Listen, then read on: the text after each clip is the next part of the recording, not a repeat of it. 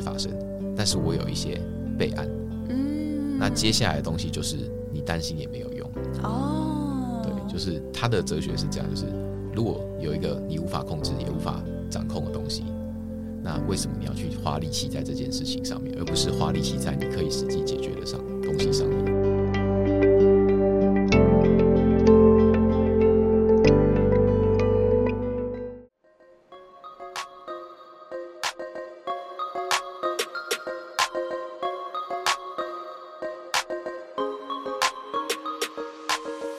我是席娜 Athena，欢迎来到理想自己研究室。在理想自己研究室，我会和你聊聊如何探索自己的潜能，并从设计人生以及生活优化的角度，帮助你实践理想生活。准备好过上你的理想生活了吗？和我一起听下去吧。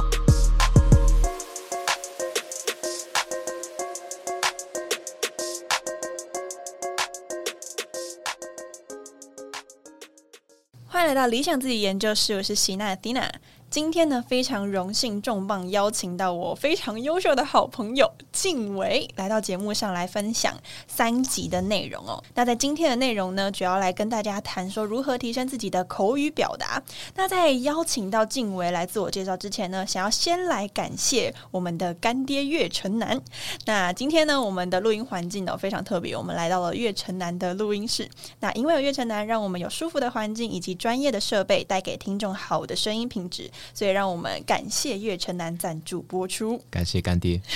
没错，感谢干爹，好开心。好，那在这么开心、这么兴奋的一个情绪之下呢，我想要来邀请我们今天的重量级来宾静伟 来跟大家简单的自我介绍。没有重量级，对我希望的体重可以再轻一点。好，所以就简单自我介绍一下，为什么可能席娜会说哦重量级？那可能是因为我之前有在硕班的时候比过一些简报比赛，那名次都还不错。谦虚了，对啊，然后之前有今天有带我教我做一下 podcast，就我有一集有一个上架了一集，但是已经暂时停更的 podcast。那我现在呢是一个不务正业的职能治疗博士生，那现在就是一边念书，然后一边做各种尝试。那以后呢，希望可以把自己的 podcast 重新再开始更新，重新上架，然后去跟大家分享说这些过程中学到的经验，大概会像这样子吧。好，谢谢静伟，静伟真的是非常谦虚哦，就是名次真的是非常的厉害，然后也有很多就是上台演讲的经验啊、分享的经验等等，所以今天非常期待能够就是可以跟静伟一起学习。那一开始呢，我想要先来请教静伟一个问题哦，就是其实很多的听众都会问我说，要怎么样提升口语表达？嗯要怎么让人想要听你说话，然后把话说的精简有重点呢？不知道静伟有什么样的想法可以跟我们听众们来做分享？我觉得这个大概就是我们过去这些经验，还有修课一直在练习的事情。那从这些经验里面，我们大概可以分成三个方向来看。嗯，一个就是如果这个说话的情境是你可以事前准备的，这是一种；那另外一种是是你可能要现场及时应答、即兴的，这也是一种。那或者是你只是要纯粹对着一个，比如说你是录音，然后你是对着一群人，你要说故事，你并有并没有要现场跟他们做互动的话，这也是一种。那我们先从要事前准备的开始好了。好，对，那如果你可以事前准备，其实就代表说你可以很搞清楚自己的主题啊，你的脉络是什么，你可以知道你从头到尾一个一个部分要讲什么，逻辑是什么。那这个东西会对你在把东西讲的精简有重点很重要。那再来是，当你知道你的主题之后呢，你要去拟稿嘛，那这个稿子就会是。怎么讲？就像我们录录 podcast，有时候我们会事先写好一些东西，然后我们照念或者是不照念，你可能不知道，但是对稿子是非常重要的。好，那另外一个就是，如果你有稿子了，那我们会在上面画一些画记，比如说我们会把有关系的字粘在一起，比如说口语表达，它这四个字我们通常就不会把它拆开。那硬要拆的话，应该会拆成口语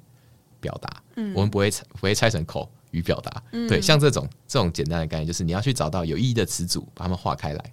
然后找到整个句子的段落，然后找到呼吸点。那这些东西规划好之后，你再重复去念，规划你到底哪里要起伏，哪里要停顿，你的音色要不要改变，这些都会让你可以在口语表达的时候变得更好一点点。那另外一个呢，反正就是要练习嘛。嗯，对，你要么就是直接把稿子拿起来练，或者是你在不能念稿的时候，你可以用心象练习，因为像是在背稿，但是你会想象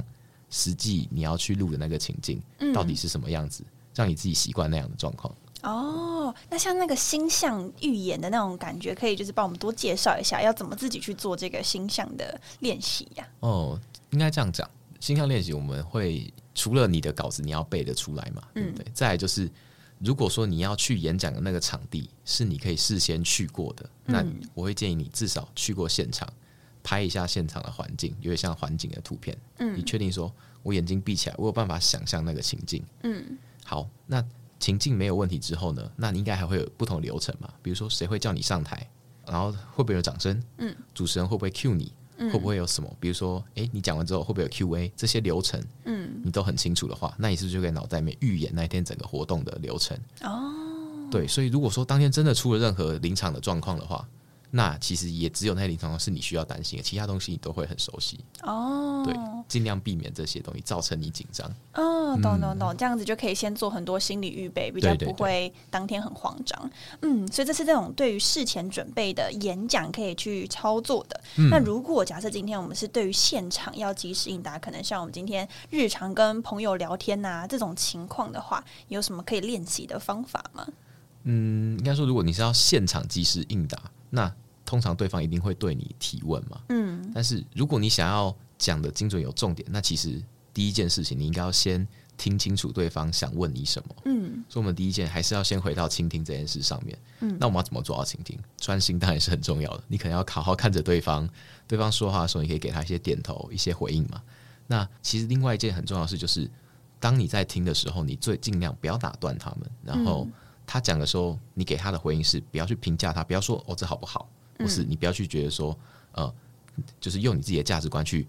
针对对方的回应，对他说的话做一些批判，这些东西会让你的对话变得没有那么容易进行，你可能也会没有办法去听到他真的想问你的问题。嗯嗯，那再来，当我真的听到对方的问题或对方表达之后呢，你可以说哦，谢谢你告诉我这个东西，或谢谢你问我这个问题。那你可以去厘清他是想问什么东西。那这个东西会让你。去知道哦，他底下真的想问你的可能是什么？比如说，你可以去重复他的问题，重新描述他，也可以帮助你去理清说哦，他是不是真的要问这个？接下来你再开始回答，你才不会说不小心回答回答，我要跑掉。哦，对，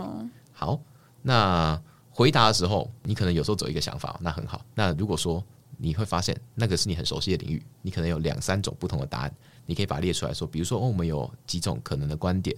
那我们一个一个讲。那这些东西有架构的方法，会让你的听众听得懂你现在想要讲什么。那其实也是帮助你自己更有架构。那如果说比较特别，就是你要讲的主题刚好是你读过的理论，好了，那刚好它里面有一些架构嘛，你这时候其实也可以用这个理论的架构，让你知道更。让你知道去怎么跟着它，然后让大家去懂说哦，这个架构到底是为了什么而存在，它是怎么样跑出来的？嗯嗯，理解理解，所以感觉就是哦，我们可以去倾听，然后呢，也是去好好聆听那个内容，然后我们再去做一个有架构的回应。嗯嗯嗯嗯。那接下来的话，也想问说，如果今天是如果今天我们要去学着讲故事或是分享经验的话，有没有什么样的技巧呢？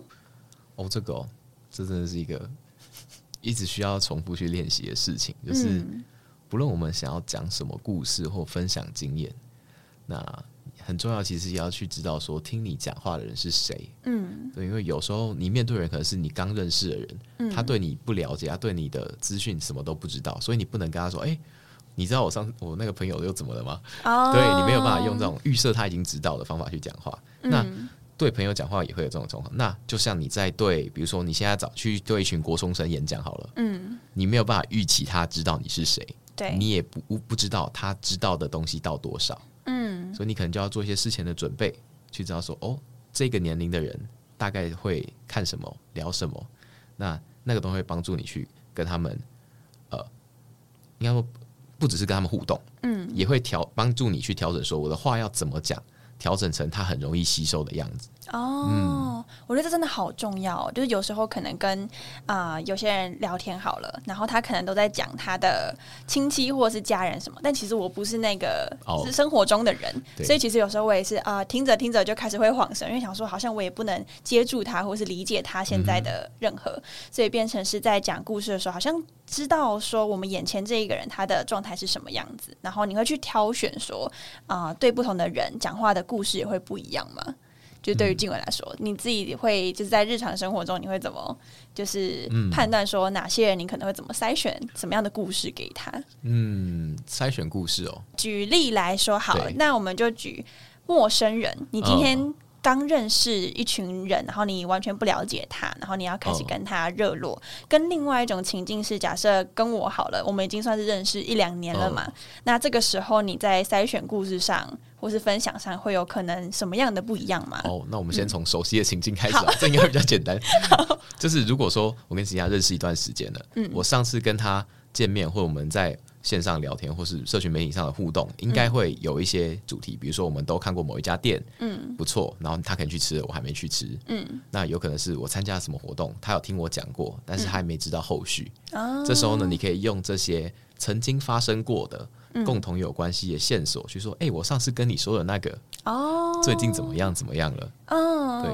就从彼此之间有共同提到的话对题。，有共同经验的话最好。哦对，懂懂懂。那有我们上场就在聊那个什么，可能现动分享到的餐厅啊，或者是、啊或者是可能上次静伟参加的分享或演讲，可能我就会去追问。对对对对，嗯嗯嗯，懂懂懂。那如果是陌生的环境，今天要跟陌生人聊天的话，怎么好办？如果说从陌生环境，这其实是个很好的问题。就我们之前有在带一些就是社交训练的时候，嗯，就是你要怎么找到共同话题这件事情，因为你对一个人刚开始不了解，你只看得到他的外表，对，那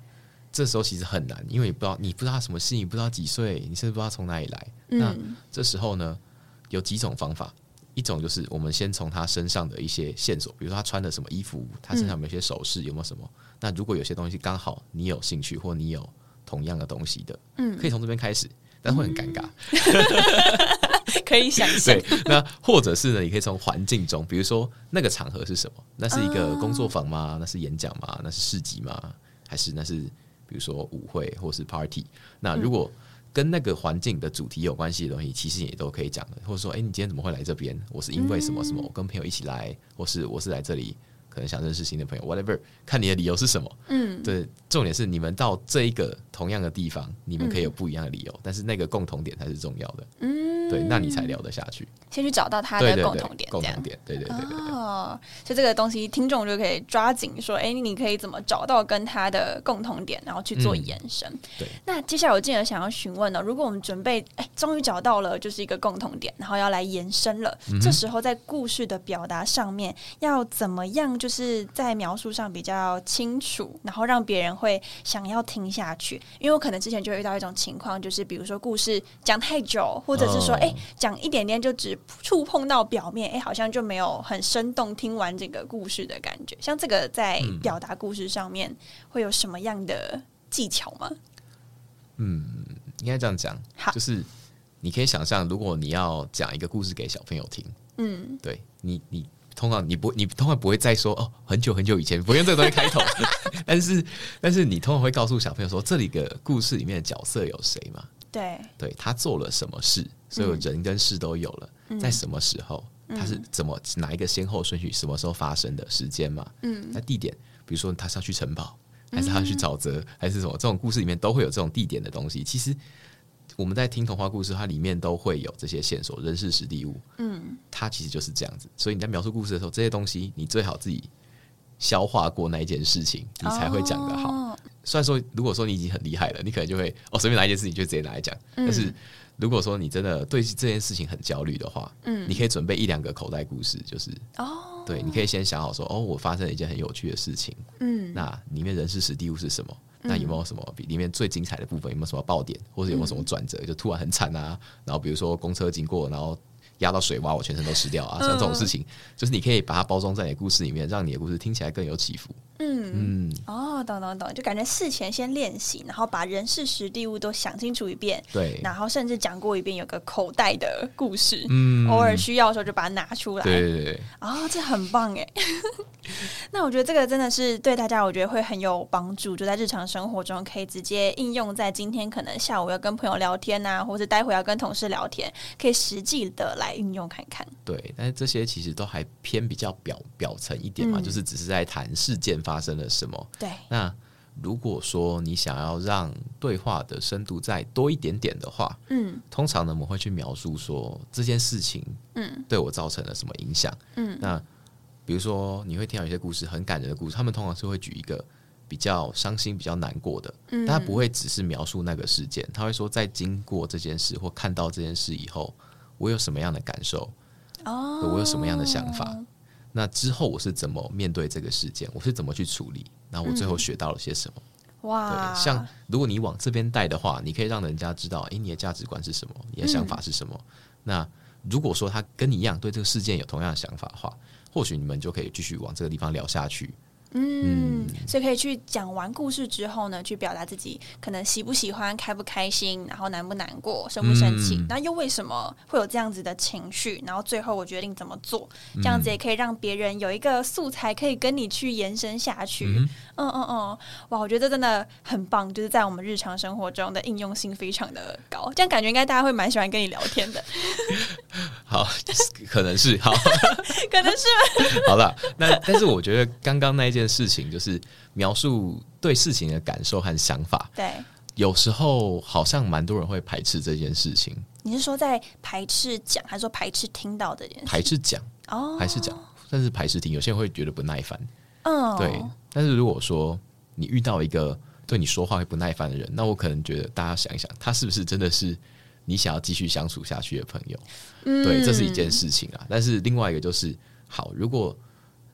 就是你怕去讲这件事情的话，你看他想说，诶，会不会是曾经有人跟你说描述情绪是不好的，或是描述想法是不是不好的？那就变成说，其实你一直都把这些事情压抑起来。嗯你都没有去说出来这些东西，那变成说你可能会因为这样子很难跟别人建立连接，哦你也很难去了解到对方在想什么。哦，对，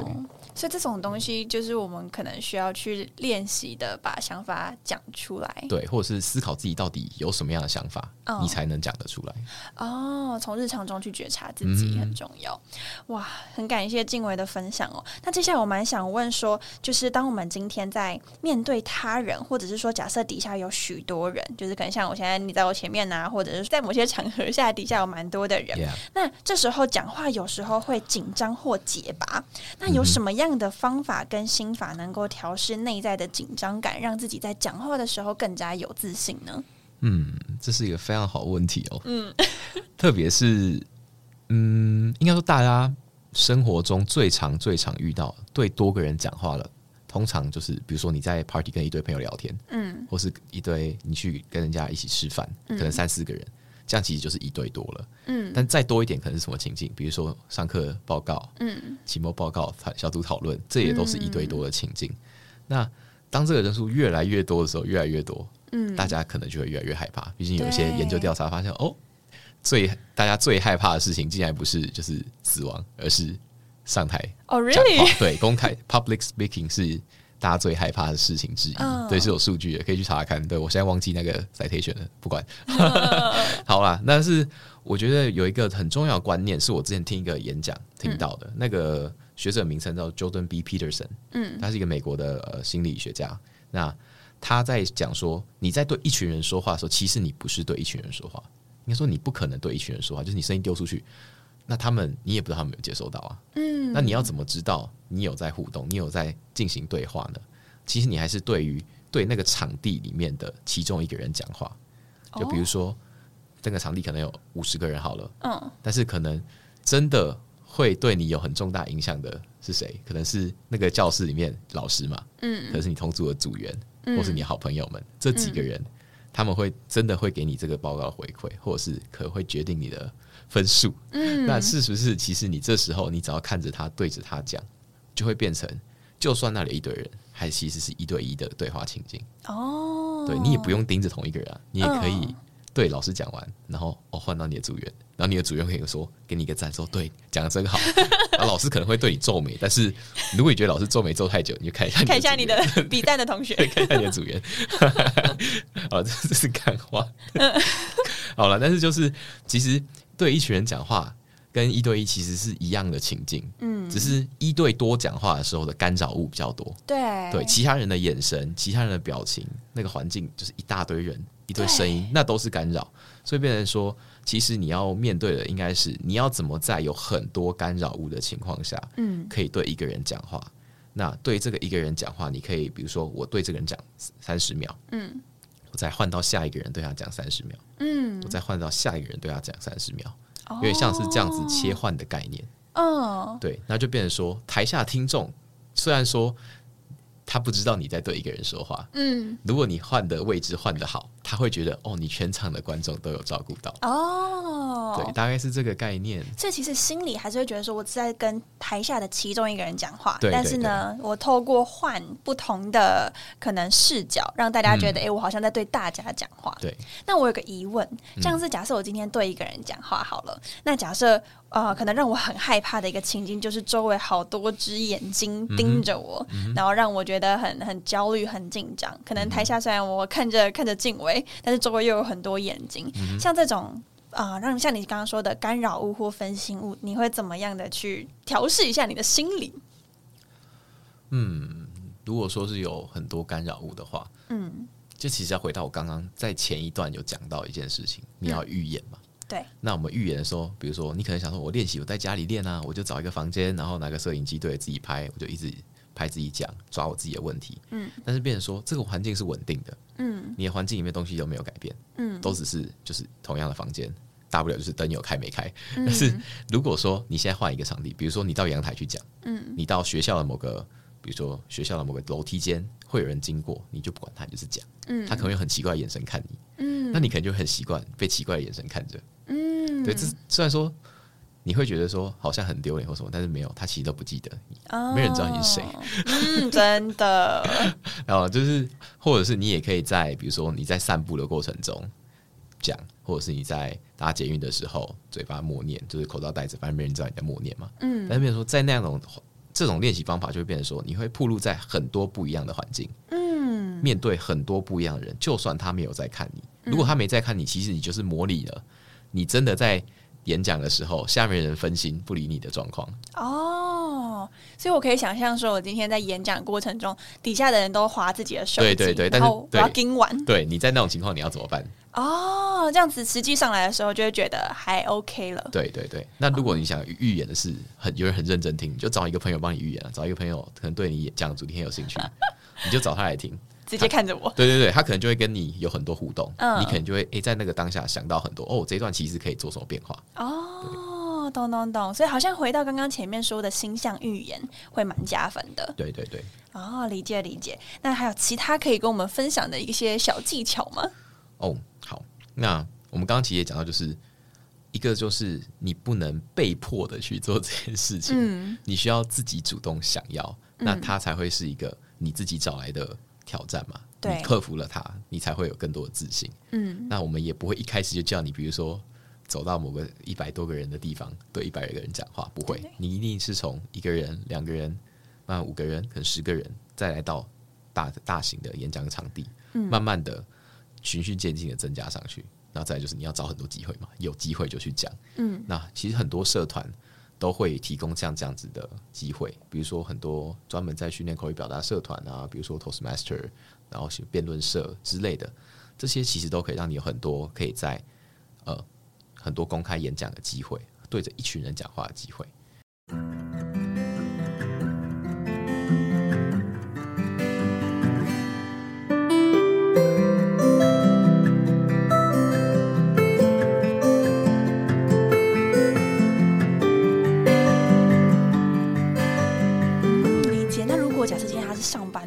话，有什么样的管道可以练习吗？上班族开一个 podcast 开开一个 podcast，其实有可能会变自己单口，然后就、哦，也是。对啊，那像这样子的话，有什么机会是嗯，自己可以去争取来的吗？其实我刚刚讲的 Toastmaster 它本本来就是一个偏社会性的社会性的社团，大部分的 Toastmaster 的分会，它其实很多地方，就比如说台北可能就有十二十个 Toastmaster 的哦协会这样子，那里面很多都是上班族们聚在一起想要练习演讲。哦，对，那它也不一定是英文，它其实也有中文的分会。对嗯，看你的需求。那也会有一些专门在训练口语表达的课程，对，那可能对大家可以上网络搜寻看看。对，嗯，懂懂懂，所以其实还是有些啊管道是可以去练习的。嗯，哦，所以真的自己想要尝试是非常的重要。那接下来的话，如果假设今天我觉得真的是很紧张，就是有很嗯强大的紧张感已经笼罩了我的理性，这个时候可以怎么办呢？哦，我说紧张感哦，应该这样讲，紧张感它其实就是，其实就是一个有问题，你真的要去面对，但是你没有办法解决，嗯，或者是这个问题有很多未知，还有不可控制的东西，那你现在一时不知道怎么办，嗯，的时候你才会紧张，你才会焦虑嘛，嗯，所以变成说，这边我们会想要用，我之前是学到另外一个东西，就叫做斯多格主义 （Stoicism），、那它简单讲就是把一件你面对的事情拆解成你可以控制的跟不可以控制的，还有是我自己内在的事，还有外在的事情。嗯，那这样拆一拆应该会有二乘二嘛？嗯，会有一个二乘二的方格。那里面你可以处理的就是你自己内在可处理的跟外在可处理的事情，这两个东西是你真的能够花力气去解决的。那另外两个就是你担心也没有用，为什么要担心它？嗯，它的核心的概念是这样子。嗯，但是我们还是要去想说，好，就算有处理可以处理，或者是不可以处理，我们可以去设想这些事情不处理会怎么样？嗯，最糟糕会怎么样？嗯，我应该要怎么处理？那你想过最糟的情况之后，那或许你可以想一下，这样的最糟的状况真的有那么糟吗？嗯，好，或或许会比你一开始想的那种情况还好。会比你一开始的紧张还好，因为你已经思考过这件事情了，他甚至还没有走到那里去。嗯，对。那比如说，当你思考过这方，你会知道说，好，我现在在每一个环节，我应该有什么办法可以去面对它。哦，对对对，理解理解，我还给了一个很明确的方向。那如果说就是想要邀请静伟帮我们举个例子的话，去套用这个做法，可能有什么样的例子吗？好，我觉得这边可以举我之前有一个比赛的例子，好，就是那个比赛的单位并没有告诉我现场的投影机有多大，嗯，它是用投影机吗？还是用电视？位置在哪里？我有没有麦克风？嗯，对，有没有对这些事情我都不知道。嗯，那变成说好，那这些都是外在的，都是外在，然后我无法控制他们，我无法控制主办单位要用什么东西嘛。嗯，但是我知道说好，我个人我就算那个东西是投是电视或投影机，其实对我来说没差，这个东西我就放得下嘛。那但是有另外一点就是，他有没有指定我要站在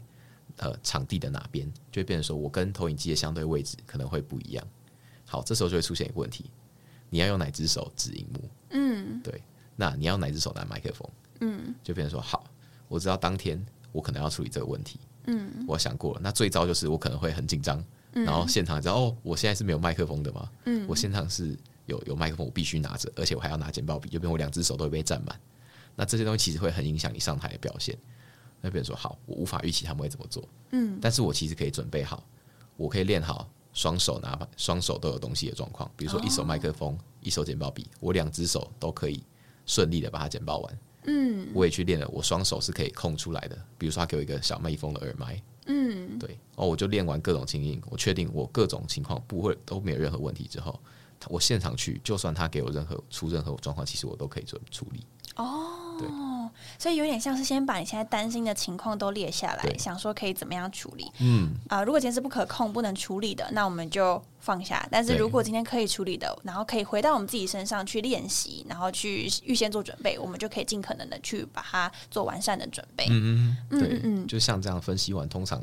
你的行动的方向就会清楚很多。哦对对，啊，那我突然想到一个问题，就是呢，假设今天有一些不可控的东西嘛，那有时候就觉得啊、就是像你刚刚说，可控的东西我们有一个行动准则，那不可控的东西我们要怎么由衷的放下说好啦，这个我就不可控。比如说什么像什么样不可控的事情，因为不可控的事情很多种。对，对，那你举你想要举的是哪几哪一些？我之前呢有接触过那种刚出社会的新鲜人，然后呢，在这个年纪的人呢，可能一个不可控的情况就是说，啊、今天去找工作的时候，对方要不要给 offer，就是哦又或者是说，哎、今天的表现好不好？他可能会出什么样的题目？就是面试的时候会出什么样的题目？其实我不知道。对，然后又或者是我今天进去了一家公司，但是这个大环境会不会让这家公司可能很容易倒闭？我会不会这个工作没办法做很久？像这种就是有点大环境的东西，也是一个可能对于我们这种小小的市民来说很不可控的一个啊、大事件。那如果是这样子的情境，可能刚刚这些是随机举例，如果其中挑一个点就是想要询问警委的话，那这种很不可控的东西让我们心很慌。那这个时候我们可以怎么样的去接受说啊，我可能就没办法去改变某些东西。就是这些事很多是随机性的，就是它完全不在你的掌控之内嘛。嗯对，那这种无可掌控的事情，就是它就是会发生。就比如说你会死亡，你会得疾，你会生病。那比如说你的亲人可能会过世，嗯对，或者是你可能会被裁员，你的公司可能会倒，比如说股票会大跌。那这些事情其实都是所谓真的是我不可控，嗯对，它发生就是会发生。那变成说这种时候我们就只能去想，好，如果它发生了，我的生活会有什么影响？嗯我我有哪些层面会被影响到？嗯那比如说，我如果说生病好了，那生病的话，是不是你可能就会需要住院？你需要保险，嗯。你需要这些东西，那你就变成说，好，你去想，如果我列出来说，我在这个生病的无可避免的情况下，我有这几个是会我需要的东西，但其实这就是我可以控制的嘛。嗯。你就会针对这些可以准备的东西进行一些行动，嗯，就会变成说，好，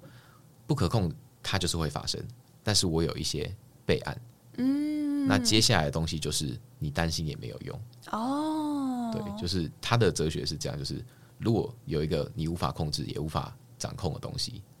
那为什么你要去花力气在这件事情上面，而不是花力气在你可以实际解决的上东西上面？就我们时间就这么多，我们能够花的心思也就这么多。那与其我们去担心那一些我们真的完全控制不了的东西，那还不如我们聚焦在可以控制，或者是说我们去设想 B 方案、备案的方式。其实它都可以远远比我们一直担心那一些一般人可能都没有办法去呃 handle 的东西，其实还要来的更重要。对啊，对啊，因为有时候会觉得，有些人他会觉得说，是不是只有我这样子？对，是不是只有我在面对这些事情？是不是只有我这么惨？但是很多人可能是没有去，刚好没有身边没有遇到类似的人。嗯，但其实同样的事件发生在世界上很多人身上，嗯不是只有但你在面对同样的问题。嗯，那其实永远你都不是只有你自己一个人。对但是就是我们，就算我们知理性上知道是这样子，你还是会有很多情绪。有时候情绪不是你真的可以控，就情绪本来就是不可控的，它就是它就是会发生，对，它会它会起来，然后再下去。嗯，那有些人会因为情绪起来以后受不了，你就为了把这个情绪消失，产生一些不不太好的行动，或者是伤害自己的行为。嗯，这刚好我也很想要接着问哦，就是假设说像你刚刚提到，有时候我们情绪会起来，那如果我们本身就是对负面情绪的一个敏感程度比较高的话，那这样的一个情况下，我们可以怎么样去调试我们自己的心情呢？嗯，这边就要我就可以回到我之前在准备比赛的时候，因为比赛一定会紧张嘛，就是我还是就算我预演过了，我当下还是啊 我等下上台，我等下上台，对，要怎么办？那这时候就是回答，就是现在近年非常流行的东西，嗯，正念嘛，mindfulness、或叫做静观，或者有人叫它 meditation，它名字很多，但是其实他们的意思是差不多。它最重要核心概念是希望你可以发展觉察能力，去知道你现在的状况是什么。你当你知道说我现在到底是紧张还是放松的时候，你才能选择适合的方案来帮助你调整嘛。那如果你很放松，太放松了，你可能要让自己就是嗨起来，嗯，紧张起来，准备去面对挑战。那如果你真的很紧张，紧张到不行的时候，你要学会放松的方法。哦，对，好，那再继续讲下去的话，好，他们就会提到一件很重要的概念。那这个概念是从有一本书叫做《Craving Mind》渴求的心灵，它是在讲正念应用在有烟瘾的病人身上，要怎么帮助他们戒瘾。嗯的这个过程，它有非常丰丰富的研究去证实说，诶，正念对这这件事有帮助的。嗯，但是里面有一个很重要的概念，就是说情绪还有你想要抽烟的这个 desire 这个欲望，它其实就像是一个海浪一样，它就是会起来，然后会下去。但是你你通常如果你不习惯去发现它的话，不习惯去体验它，你不知道你的海浪有多高，嗯，你不知道你的浪有多长，嗯，对。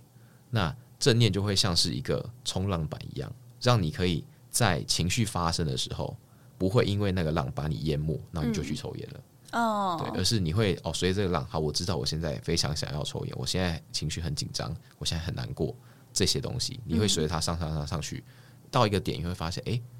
好像没有继续更更惨了，没有继续更严重了，那是不是其实你已经在平缓，或是你已经在准备要下来的路上？那正念其实就是在帮助你走过这个过程，嗯，让你去跟你自己的情绪是在一起的。哦，那我们可以怎么去做这个正念呢、嗯这其实就会大家会觉得这很像，就是在讲干话嘛，就是嗯它的方法其实不会很难，哦，其实就是呼呼吸法，嗯或者有些东西叫身体扫描，嗯或渐进式放松法。那里面呼吸法它的执行过程其实就是它会吸，然后暂停，然后吐气。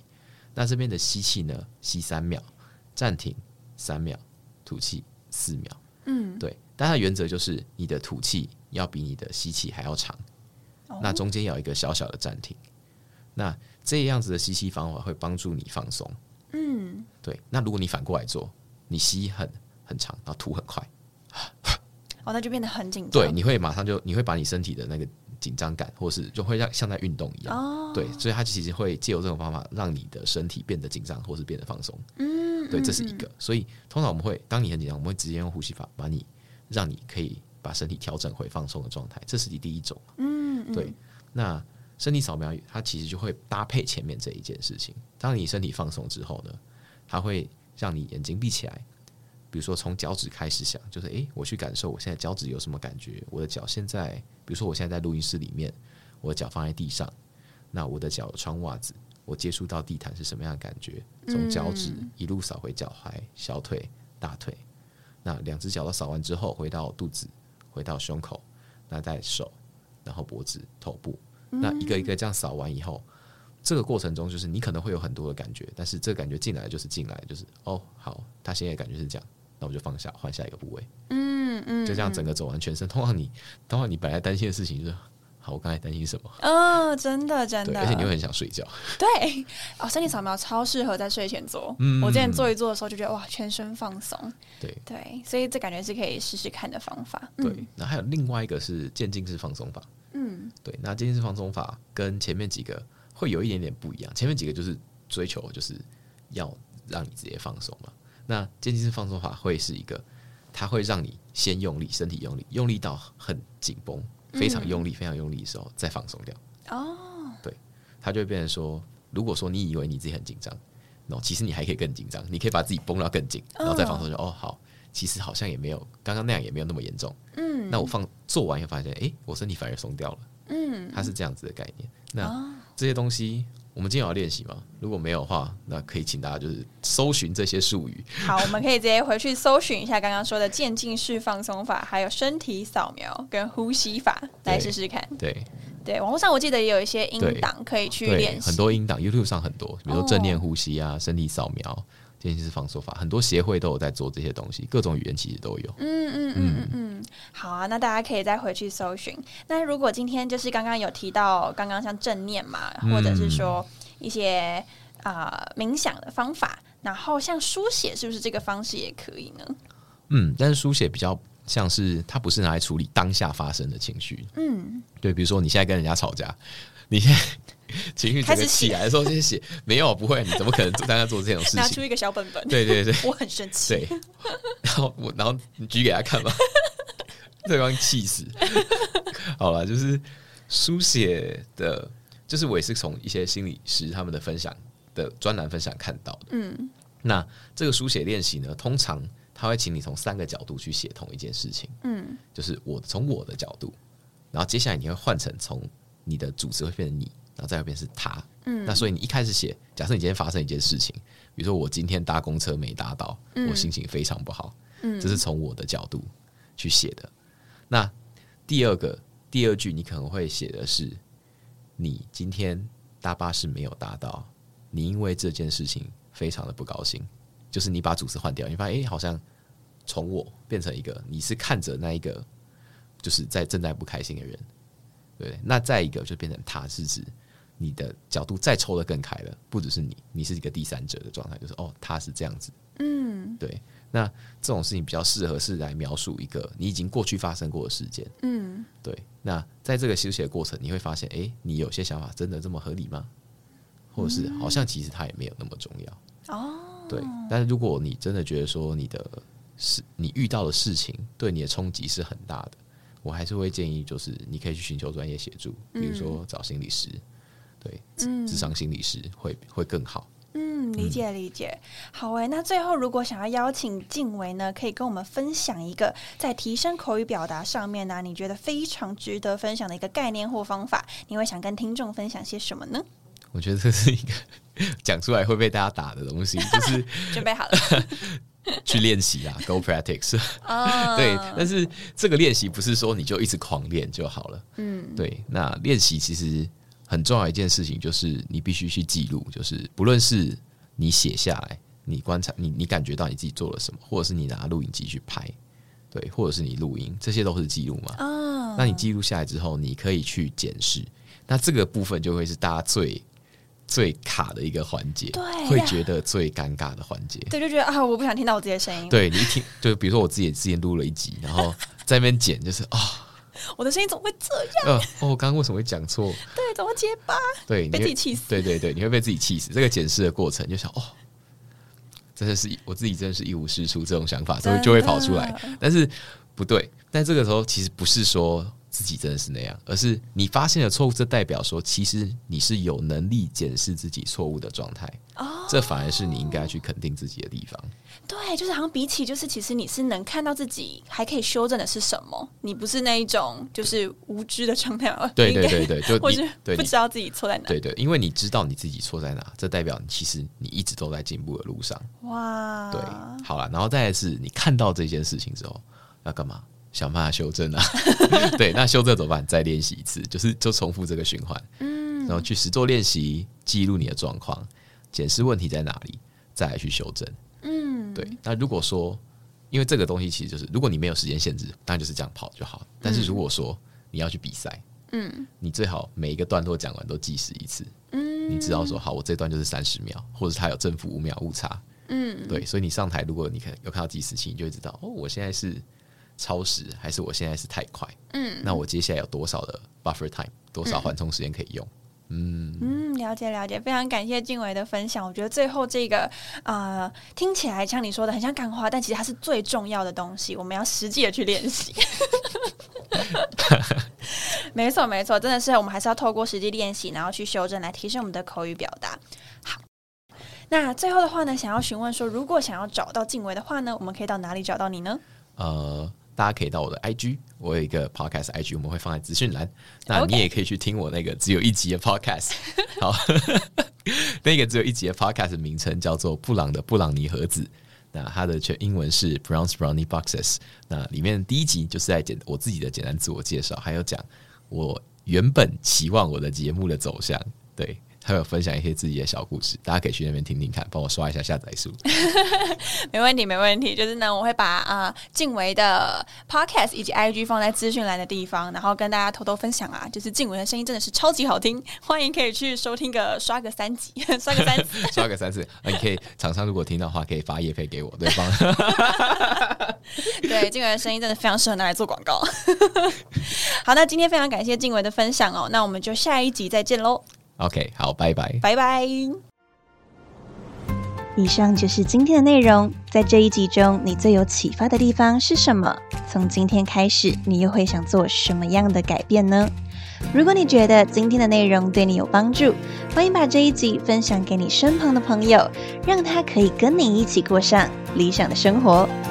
如果你很想给理想自己研究室跟喜娜一点鼓励的话，欢迎在 Apple Podcast 或是 Mixer Box 打五颗星，我会非常开心，也很感谢你哦。最后呢，感谢你收听这一集，我是你的理想生活探寻师 Athena，一起在理想自己研究室，让你的理想生活进行式。我们下次见。